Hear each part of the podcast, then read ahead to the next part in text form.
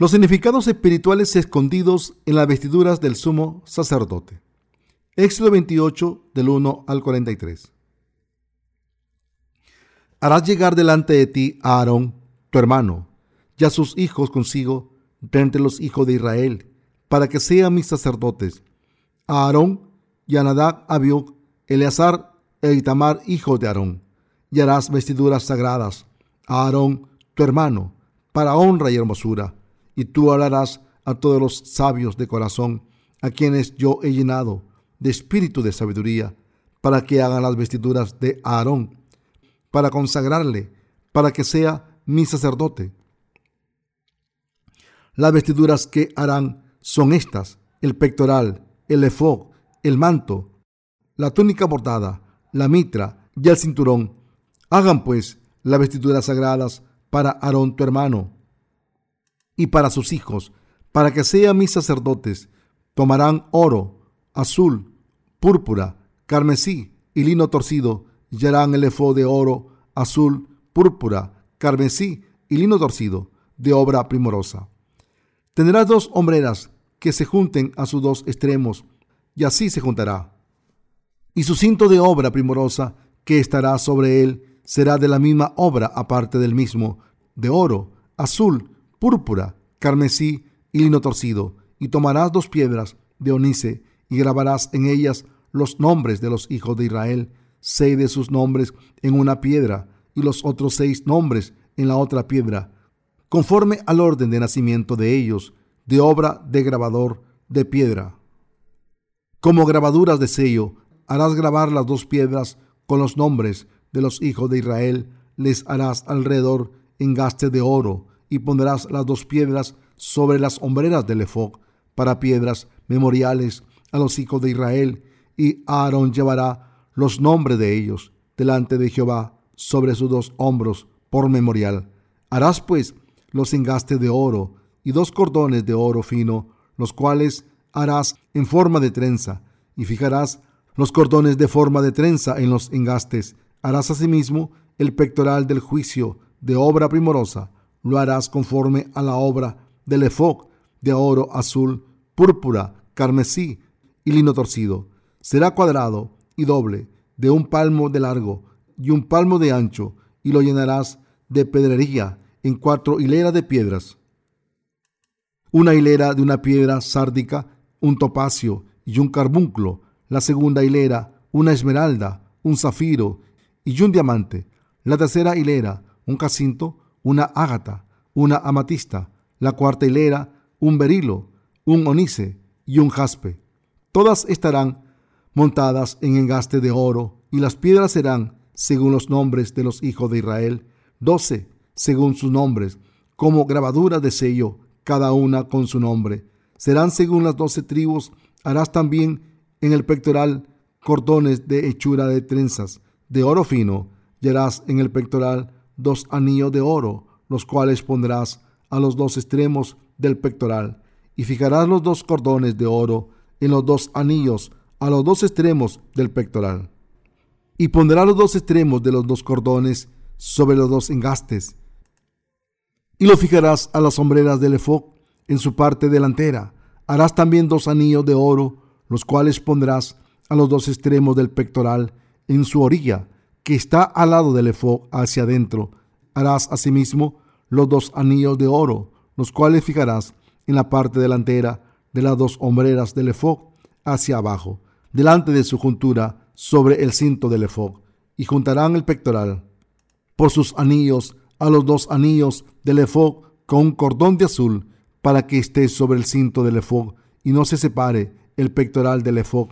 Y llevará a Aarón los nombres de los hijos de Israel en el pectoral del juicio sobre su corazón, cuando entre en el santuario por memorial delante de Jehová continuamente, y pondrás en el pectoral del juicio Urín y Tumín, para que estén sobre el corazón de Aarón cuando entre delante de Jehová, y llevará siempre a Aarón el juicio de los hijos de Israel sobre su corazón delante de Jehová.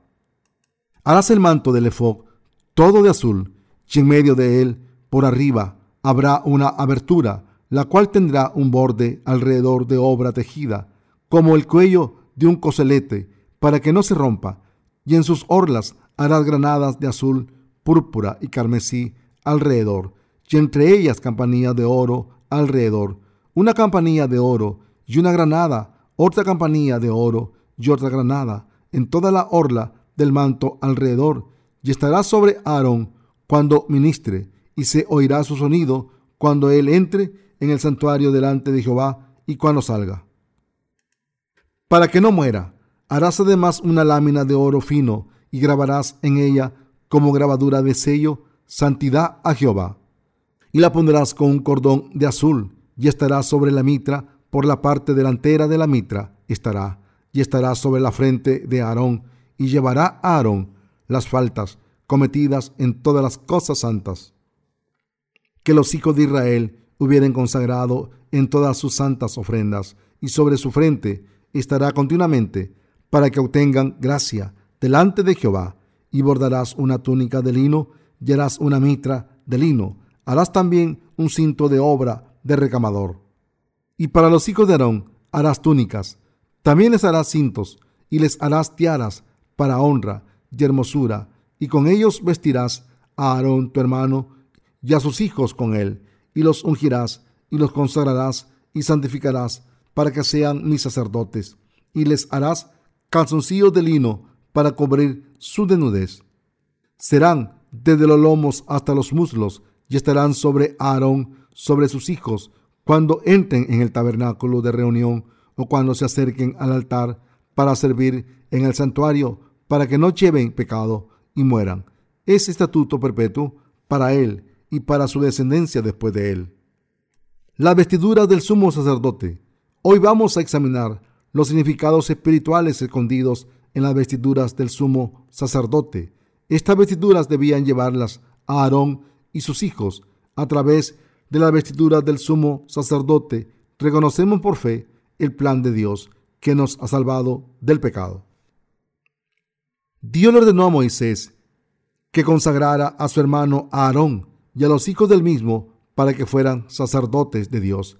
Asimismo le ordenó a Moisés que hiciera sus vestiduras según el patrón que le enseñó. En el versículo 4, Dios dijo, las vestiduras que harán son estas, el pectoral, el efod, el manto, la túnica bordada, la mitra y el cinturón. Hagan pues las vestiduras sagradas para Aarón tu hermano y para sus hijos, para que sean mis sacerdotes. En primer lugar, el sumo sacerdote tenía que llevar la túnica y los calzoncillos para cubrir su desnudez. Estas vestiduras estaban hechas de lino fino para que dejase circular el aire y el sacerdote no sudara demasiado. El significado espiritual de esto es que el sumo sacerdote debía dejar atrás sus asuntos carnales y servir a Dios según la fe y la gracia que se le había concedido. En otras palabras, la voluntad de Dios solo se cumplirá cuando el sumo sacerdote dejase sus propios pensamientos y devoción carnal y realizará el sacrificio de redención según el sistema establecido por Dios por fe. Esta es la intención con la que Dios hizo la túnica y los calzoncillos del sumo sacerdote y le hizo vestirse así. Encima de estas vestiduras, Dios le hacía llevar una prenda azul sobre esta prenda llevaba el efod y un pectoral. El pectoral se colocaba sobre el pecho del sumo sacerdote y estaba hecho de un material grueso, doblado dos veces y tejido artesanalmente de hilos de oro, azul, púrpura y carmesí y lino fino entrelazado. Y el tamaño era cuadrado. En este pectoral había doce piedras preciosas y en estas estaban grabados los nombres de las doce tribus de Israel. Entonces llevaba el turbante hecho de lino fino entrelazado y en él una placa de oro puro que decía Santidad a Jehová, atada con una cuerda azul a la parte delantera del turbante. Esta es una descripción breve de las vestiduras, el turbante y la placa de oro que llevaban los sumos sacerdotes. La mayoría de las vestiduras del sumo sacerdote estaban hechas de hilos de oro, azul, púrpura y carmesí y de lino fino entrelazado. El pectoral también estaba hecho de esos materiales. En este pectoral había doce piedras preciosas incrustadas con los nombres de las doce tribus de Israel. La tarea del sumo sacerdote era la siguiente. Tenía que tomar los sacrificios de la congregación de los hijos de Israel, pasarle los pecados de esos animales mediante la imposición de manos como representante del pueblo de Israel, matar a los animales y entregar su sangre a Dios. En otras palabras, el sumo sacerdote trabajaba para redimir los pecados de su pueblo mediante sacrificios descritos en la ley de Dios. El sumo sacerdote, el sumo sacerdote, en nombre de todo el pueblo de Israel, ponía las manos sobre la cabeza del animal que iba a sacrificar ante Dios, le cortaba el cuello y le sacaba la sangre, y entonces ponía la sangre sobre los cuernos del altar de los holocaustos.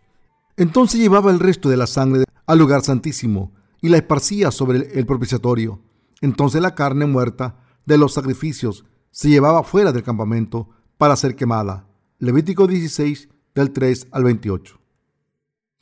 Así es como el sumo sacerdote realizaba los sacrificios de esta manera, al entregar un sacrificio que le complacía a Dios. El sumo sacerdote cumplía su deber de aplacar la ira de Dios. En otras palabras, el sumo sacerdote cumplía el papel de intercesor entre Dios y su pueblo. De esta manera, Jesús, el Mesías, se ha convertido en el sumo sacerdote del reino de los cielos, el intercesor entre Dios y la humanidad, al ser bautizado por Juan el Bautista, y así recibir los pecados de la humanidad sobre su cuerpo, y al entregar su cuerpo en la cruz y ser sacrificado, el Mesías ha librado a toda la humanidad del pecado y la muerte. En el Antiguo Testamento, el sumo sacerdote era quien realizaba los sacrificios que redimían los pecados de su pueblo. Pero en el Nuevo Testamento fue el Mesías quien vino como Jesús y cumplió el ministerio del sumo sacerdote eterno para borrar los pecados de la humanidad. Hebreos 7:9. En esta era del Nuevo Testamento, Dios ha asignado el ministerio de sumo sacerdote a los que han sido redimidos de todos sus pecados mediante la verdad escondida en los hilos azul, púrpura y carmesí por eso la placa de oro del turbante del sumo sacerdote tenía grabadas las palabras Santidad a Jehová.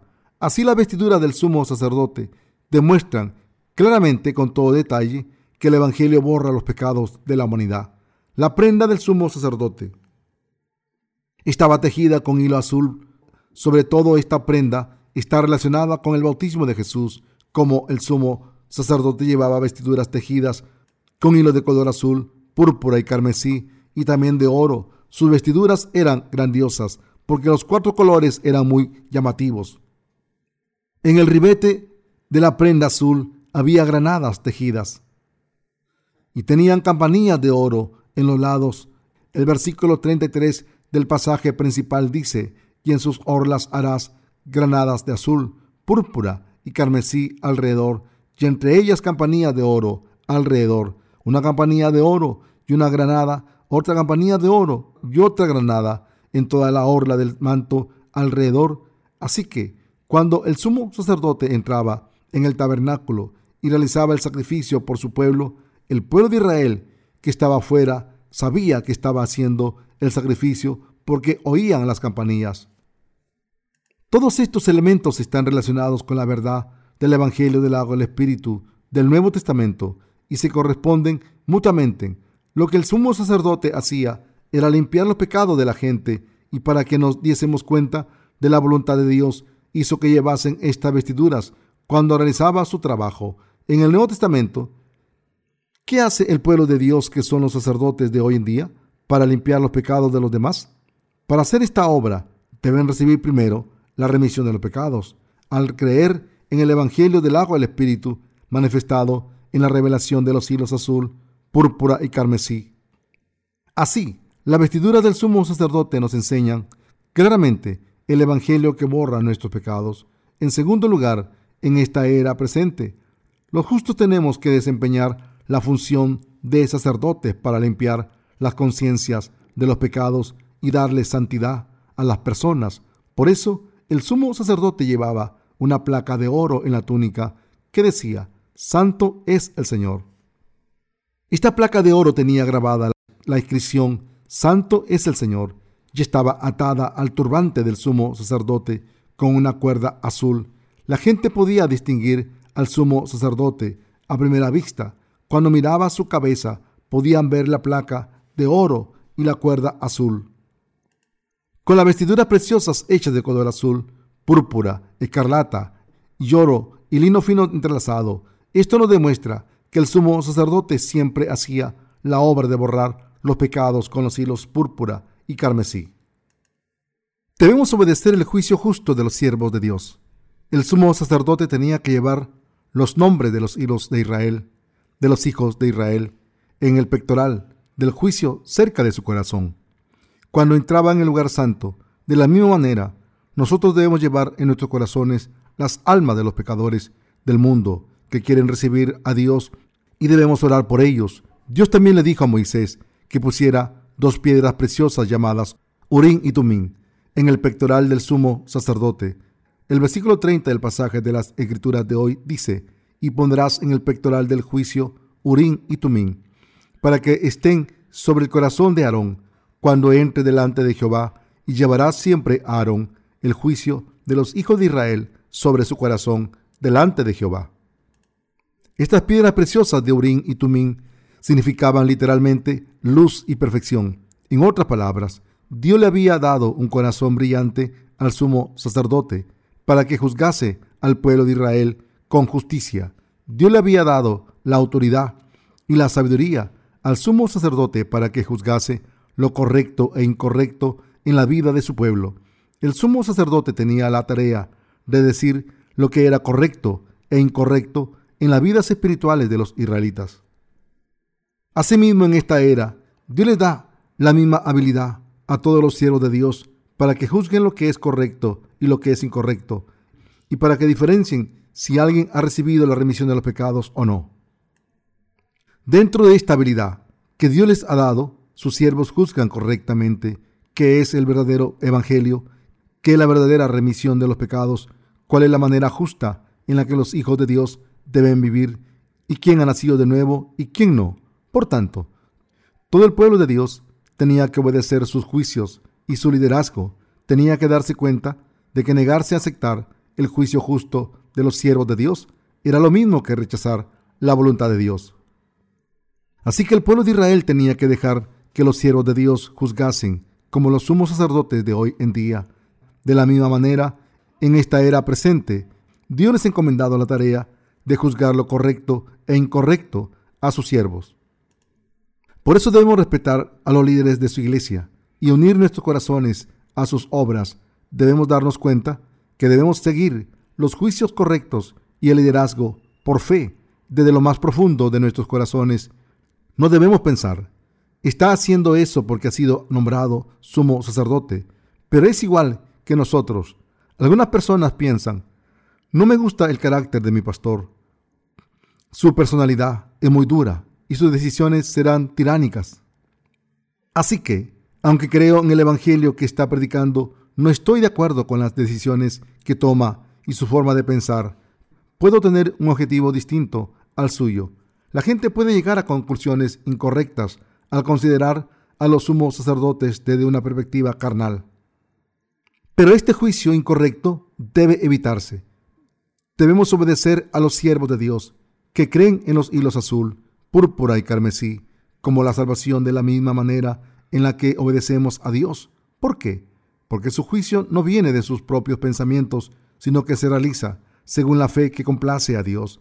Dicho de otra manera, como el juicio de los sumos sacerdotes de hoy en día se basa en la luz. Y la verdad de Dios es el juicio de Dios y su decisión. Si sus decisiones se toman sin ninguna influencia de sus pensamientos y se basan exclusivamente en la palabra de Dios y en su fe en el Evangelio del agua y el Espíritu, entonces su juicio es correcto. Si estas decisiones no se desvían de la palabra de Dios ni de su voluntad, debemos creer que sus decisiones son las decisiones de Dios. Así, este cargo de sumo sacerdote es de crucial importancia en esta era como en la era del Antiguo Testamento. Lo que guiaban al pueblo de Israel eran los sumos sacerdotes. En Israel no había un rey que pudiera guiar a la nación aparte del sumo sacerdote, como el sistema político de Israel era una teocracia. Toda la población seguía las decisiones del sumo sacerdote. Ahora en los asuntos espirituales, el pueblo de Dios debe creer en los siervos de Dios que Dios ha nombrado en su iglesia como la palabra de Dios y deben obedecer. Los sumos sacerdotes deben tomar decisiones según la voluntad de Dios y basándose en su palabra y en su providencia. La vestidura del sumo sacerdote nos enseña muchas lecciones. Primero debemos conocer los significados espirituales de los hilos azul, púrpura y carmesí y el lino dorado utilizado para hacerlas. Ya hemos aprendido la verdad de los hilos azul, púrpura y carmesí a través de las vestiduras del sumo sacerdote. Dios nos ha dicho lo necesaria e importante que es la verdad revelada en los hilos azul, púrpura y carmesí y la fe que cree en ellas. Estos hilos son las materias primas esenciales que enseñan la remisión de los pecados a la gente. El que el Señor viniese a este mundo, fuese bautizado y derramase su sangre manifestada, que solo el Evangelio del agua y el Espíritu remite todos los pecados del mundo. Como los hilos azul, púrpura y carmesí nos han enseñado que el Evangelio del agua y el Espíritu es la verdad que nos da nuestra perfecta redención. Todos debemos conocer su significado correctamente. Si lo conocemos y creemos en Él, nuestros pecados serán borrados para siempre y recibiremos la vida eterna. Por tanto, debemos tener la fe que cree en esta verdad clara, cumplida por el Evangelio del agua, de la sangre y del Espíritu.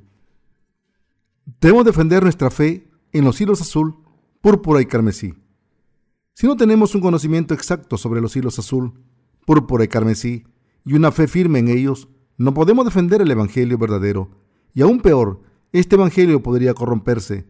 Las religiones de este mundo pueden cambiar con el paso del tiempo, pero a través de los colores de, de las vestiduras del sumo sacerdote, Dios nos ha mostrado la verdad absoluta de los hilos azul, púrpura y carmesí, a través de las vestiduras del sumo sacerdote de los utensilios del tabernáculo y del patrón de los sacrificios ofrecidos en el tabernáculo, Dios está haciendo una manifestación perfecta de su amor y su plan por nosotros. Por eso debemos defender con uñas y dientes nuestra fe en esta verdad eterna que nos ha llegado por el Evangelio de los hilos azul, púrpura y carmesí. Lo que nunca debe cambiar, aunque los tiempos cambien, es nuestra fe en el Evangelio del agua y el Espíritu, esta fe es la que cree en la salvación eterna manifestada en los hilos azul, púrpura y carmesí. ¿Cómo podemos dejar que este Evangelio de los hilos azul, púrpura y carmesí cambie? Si Dios nos dice que nos ha salvado de los pecados con el Evangelio de los hilos azul, púrpura y carmesí, entonces esa es la verdad. En el Antiguo Testamento, Dios borraba las iniquidades de los pecados mediante la imposición de manos y derramamiento de sangre. Y hoy en día, en esta era ha cumplido la perfecta remisión de los pecados mediante el bautismo que Jesús recibió de Juan el Bautista, Mateo 3:15, y su muerte en la cruz. Con el Evangelio del agua y el Espíritu, Dios ha borrado las iniquidades de todos los pecadores del mundo. ¿Qué refrescante es esto? Dios habla de la fe en la Biblia.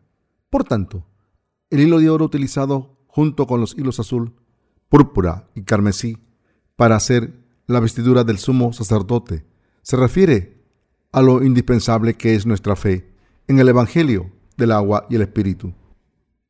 Como Dios ha establecido el método que borra todos nuestros pecados y no permite que cambie, aunque pasemos por situaciones difíciles, a veces seguimos teniendo paz.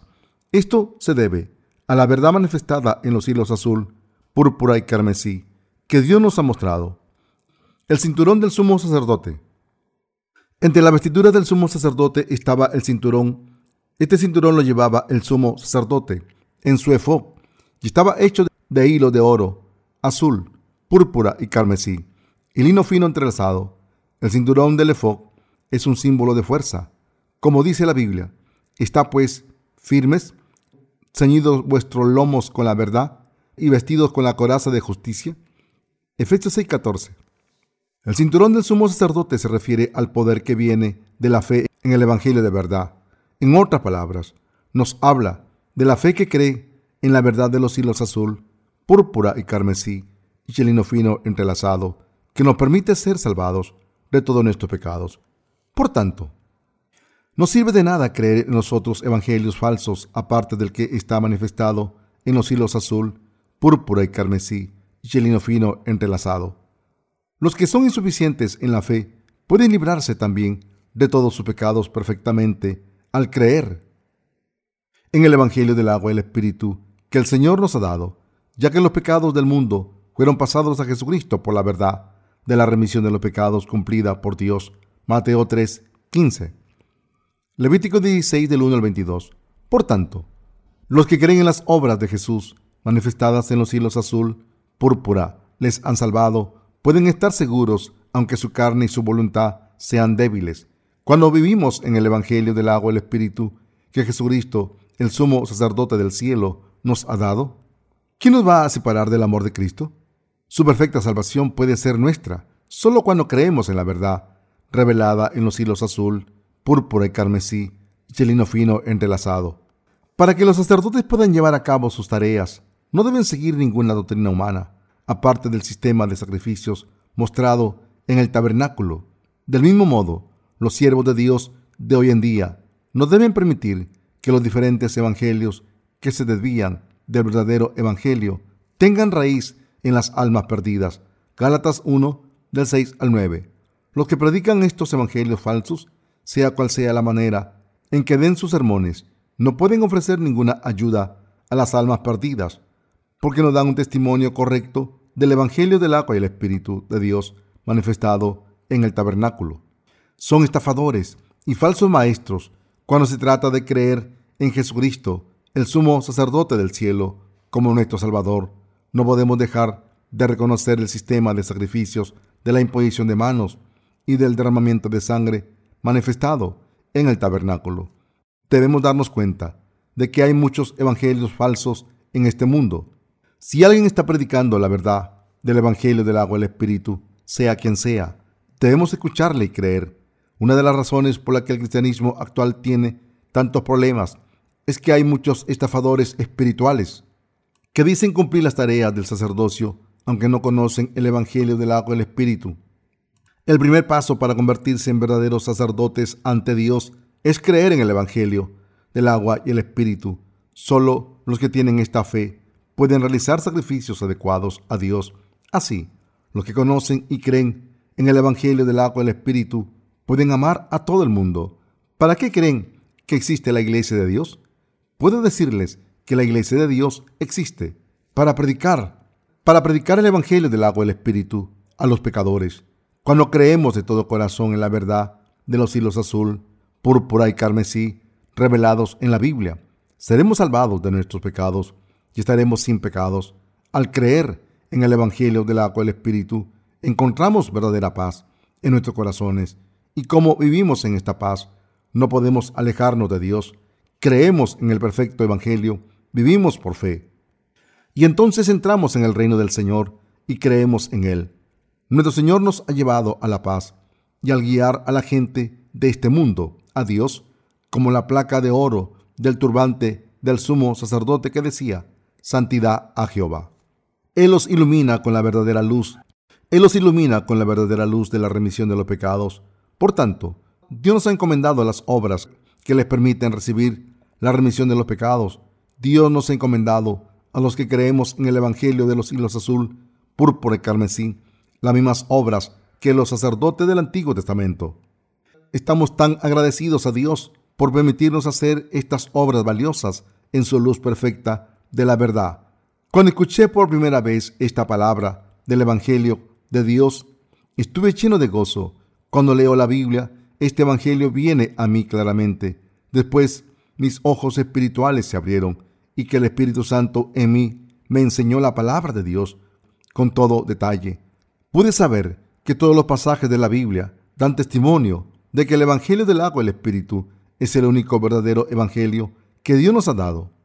En el Antiguo Testamento, este Evangelio se manifestó en los hilos azul, púrpura y carmesí.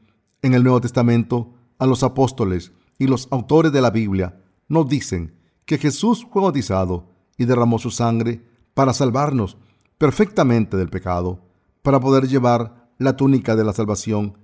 Debemos creer en el Evangelio del agua y el Espíritu. No recibimos la remisión de los pecados del Señor mediante nuestras oraciones de penitencia. El Evangelio del agua y el Espíritu es el único verdadero y perfecto Evangelio. El sumo sacerdote tenía que llevar las vestiduras que estaban hechas de la manera que Dios especificó. Si el sumo sacerdote, molestado por el viento frío, hubiese pensado que no necesitaba llevar la túnica que Dios había hecho para él, y si hubiera puesto otra túnica más gruesa, habría muerto inmediatamente. Si el sumo sacerdote hubiese entrado en el lugar santísimo llevando solamente la túnica hecha de lino fino entrelazado, también habría muerto. Tenía que llevar la prenda azul y el efod tejido de oro y de los hilos azul, púrpura y carmesí y el lino fino entrelazado. Cuando seguimos los planes exactos de Dios, el Señor camina ante nosotros, nos guía y obra en todas nuestras vidas. Dios planeó enviar al Mesías para nosotros y nos ha revelado este plan. Si creemos en el Evangelio del agua y el Espíritu y seguimos el plan de Dios, Él obrará en nuestras vidas. Así es como no recibimos la remisión de los pecados con nuestras propias obras, sino que debemos recibirla al creer en el plan de salvación de Dios manifestado en los hilos azul, púrpura y carmesí, utilizados en la vestidura del sumo sacerdote. Lo que los sacerdotes de Dios deben hacer es creer en lo que Dios ha planeado por nosotros y hacerlo. Esta es la verdadera fe. Servir a Dios con nuestros planes no es tener la fe correcta ante Dios cuando se trata de nuestros esfuerzos para predicar el Evangelio del agua y el Espíritu en el extranjero. No lo conseguimos mediante nuestros planes humanos haciendo algo en particular, sino que lo conseguimos con su ayuda a través de nuestra fe. Esta es la voluntad de Dios cuando hacemos algo por fe. Dios se ocupa del resto cuando conocemos la voluntad de Dios y predicamos el Evangelio del agua y el Espíritu.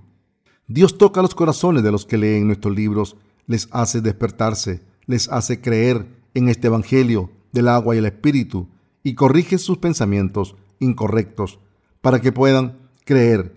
Estas personas al creer predican a su vez este Evangelio del agua y el Espíritu. Para predicar el Evangelio del agua y el Espíritu, primero tenemos que creer en él de todo corazón. He dicho que la predicación del verdadero Evangelio no se consigue con nuestros esfuerzos, sino cuando lo hacemos por fe, unidos a la voluntad de Dios. No podemos convertir las almas mediante nuestros esfuerzos y devoción, sino cuando buscamos la voluntad de Dios al creer en sus obras y en el Evangelio del agua y el Espíritu, la providencia de Dios se cumple. Por fe, debemos servir al Evangelio del agua y el Espíritu. En esta era presente, necesitamos la misma fe que en tiempos del Antiguo Testamento. En esta era presente, como antes, los hijos de Dios deben predicar la fe de los hilos azul, púrpura y carmesí. Debemos creer en el hilo carmesí y en el hilo púrpura, pero primero debemos saber qué significa el hilo azul, es decir, el bautismo que Jesús, el Mesías, recibió cuando predicamos la verdad del hilo azul a las almas perdidas. Vemos que pueden entender toda la verdad de manera más fácil y tener una fe más confiada. ¿Por qué? Porque Jesús, el Mesías, tomó los pecados de la humanidad sobre su cuerpo al ser bautizado.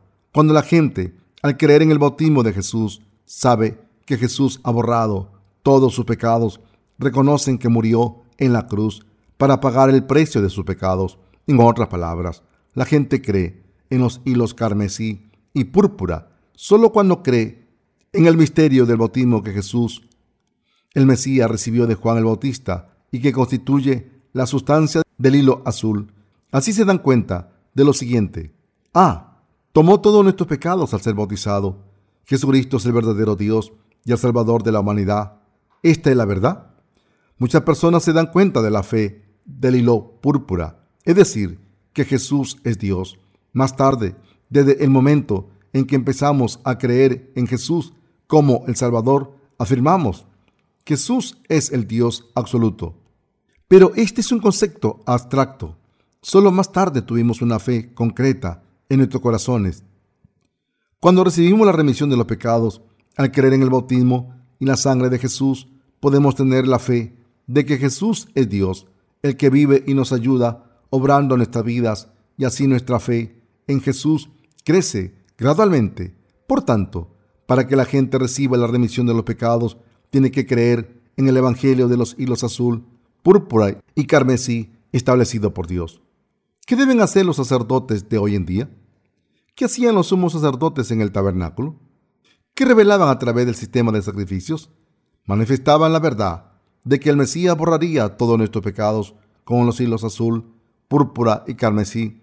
Los siervos de Dios ahora deberían sucederles en esas tareas y ministerio. Estás borrando los pecados de la gente con el Evangelio del agua y el Espíritu. Muchas personas intentan creer su propia versión del Evangelio. Este Evangelio no tiene una base bíblica y no puede salvar a nadie. Son solamente expertos que toman prestadas doctrinas humanas y las intentan poner todas juntas por él. Pero el Evangelio del agua y el Espíritu no es algo que se haya construido con distintas doctrinas cristianas. Al creer en el Evangelio del agua y el Espíritu, la gente recibe la remisión de los pecados sin falta. En otras palabras, la palabra es lo único que salva. Solo se pueden borrar los pecados de la gente mediante los criterios establecidos por Dios. Este criterio es el Evangelio del agua al Espíritu.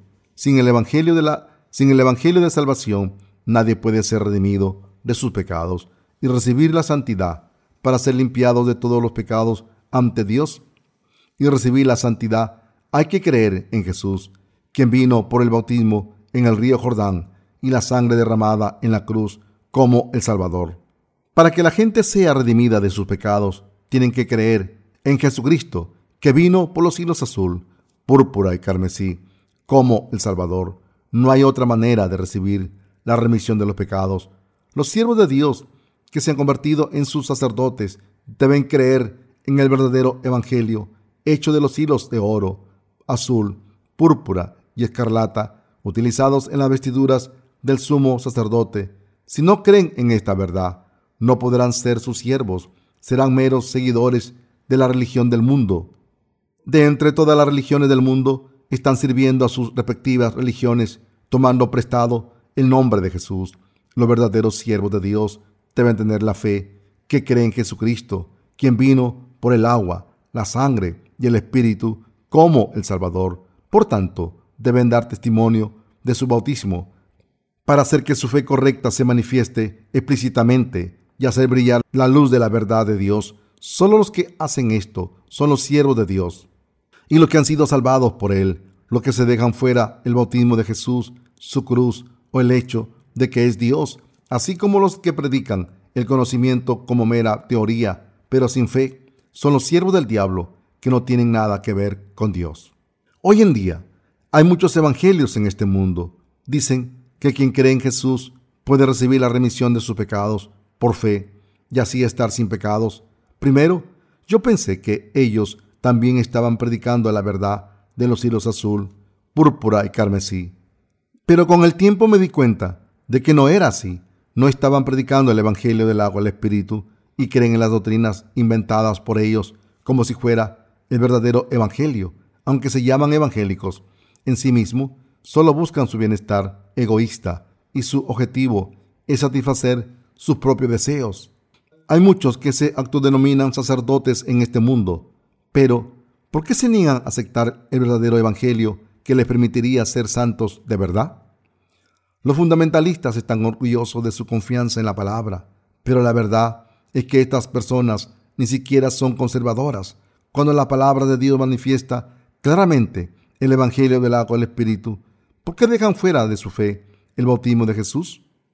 Recuerden que Nadá y Abiú murieron cuando ofrecieron un holocausto profano ante el Señor Dios, cuando estos sacerdotes no realizaron el sacrificio de la manera especificada por Dios, les envió fuego y los mató. Número 26, 61.